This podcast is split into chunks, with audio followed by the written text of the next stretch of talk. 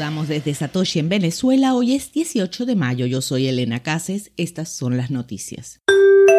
La plataforma mexicana de criptomonedas Bitso lanza en Colombia. Colombia es su cuarto mercado y espera acumular un millón de clientes solo en este mes, dijo el cofundador y presidente ejecutivo Daniel Borgel. Bitso se encuentra entre la creciente colección de unicornios de América Latina, empresas con una valoración de al menos mil millones de dólares, y tiene un valor de alrededor de 2.200 millones luego de una ronda de financiación de 2021 donde recaudó 250 millones. Actualmente cuenta con 4 millones de clientes en México, Brasil y Argentina. Vogel, economista e ingeniero de sistemas, egresado de la Universidad de Stanford, descartó más rondas de inversión en el futuro inmediato de la empresa. Tarjeta permite hacer pagos en Bitcoin desde una wallet. Bolt Card es una nueva tarjeta que permite pagos en Bitcoin a través de la red Lightning sin necesidad de escanear un código QR o copiar una dirección. Ya está disponible para ser usada en comercios físicos y tiendas en línea. Emula así el uso que las personas le dan a tarjetas como Visa y Mastercard. Volcard se dio a conocer este 17 de mayo en un comunicado publicado por Coin Corner, empresa que está detrás de su desarrollo. La tarjeta cuenta con la tecnología NFC para pagos sin contacto y LNURL que facilita el uso de los pagos en la red Lightning. Permite el pago en puntos de venta compatibles incluso para pagos en línea. Los usuarios pueden abonar directamente con su tarjeta utilizando el saldo en Bitcoin dentro de su cuenta de CoinCorner.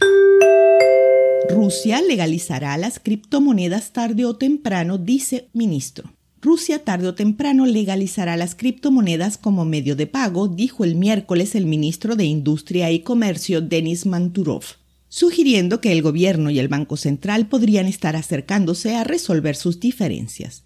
Poco antes de que Rusia enviara decenas de miles de tropas a Ucrania el 24 de febrero, el Ministerio de Finanzas presentó propuestas legislativas que chocaron con la demanda del Banco Central de una prohibición general.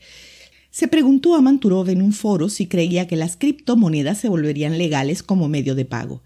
Y cito, la pregunta es, cuando esto suceda, ¿Cómo se regulará? Ahora que el Banco Central y el Gobierno están trabajando activamente en eso, respondió.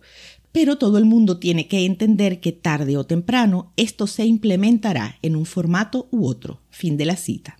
Manturov dijo que las regulaciones para el uso de criptomonedas serían formuladas en primera instancia por el Banco Central y luego por el gobierno.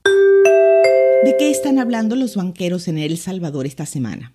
El domingo por la noche, el presidente de El Salvador, Nayib Bukele, tuiteó que la nación albergará a más de 40 países esta semana para discutir temas que incluyen el lanzamiento de Bitcoin en el país centroamericano. Muchos interpretaron que esto significa que El Salvador está realizando una conferencia centrada en Bitcoin para los banqueros centrales. Sin embargo, esto es falso. Resulta que entre el 16 y el 19 de mayo se llevarán a cabo dos reuniones financieras en San Salvador el 25 Grupo de Trabajo de Servicios Financieros Digitales y el 18 Grupo de Trabajos de Finanzas para Pymes. Asumimos que algo se comentará sobre Bitcoin, pero será seguro sobre una taza de café, no en los grupos de trabajo. De hoy el precio de Bitcoin es más de 28 mil dólares con una variación a la baja en 24 horas de más del 4%. El hash rate es 241 exahashes por segundo. Esto fue el Bit desde Satoshi en Venezuela.